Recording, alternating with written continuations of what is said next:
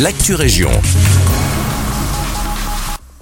Bonjour à tous, c'est Elise. On débute avec une excellente nouvelle pour les jeunes utilisateurs des transports tech. Dès la rentrée de septembre, l'abonnement tech ne sera plus qu'à 1 euro par mois pour les jeunes de 18 à 24 ans, soit 12 euros par an. La mesure devait entrer en application en septembre 2023, mais au vu de l'inflation actuelle sur le carburant, le ministre de la Mobilité, Philippe Henry, a avancé la mesure d'un an.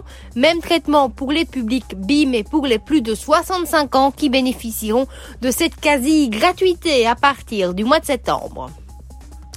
Une nouvelle enquête publique a été lancée hier au sujet de l'implantation de six éoliennes sur le territoire de trois communes, dont Villers-la-Ville.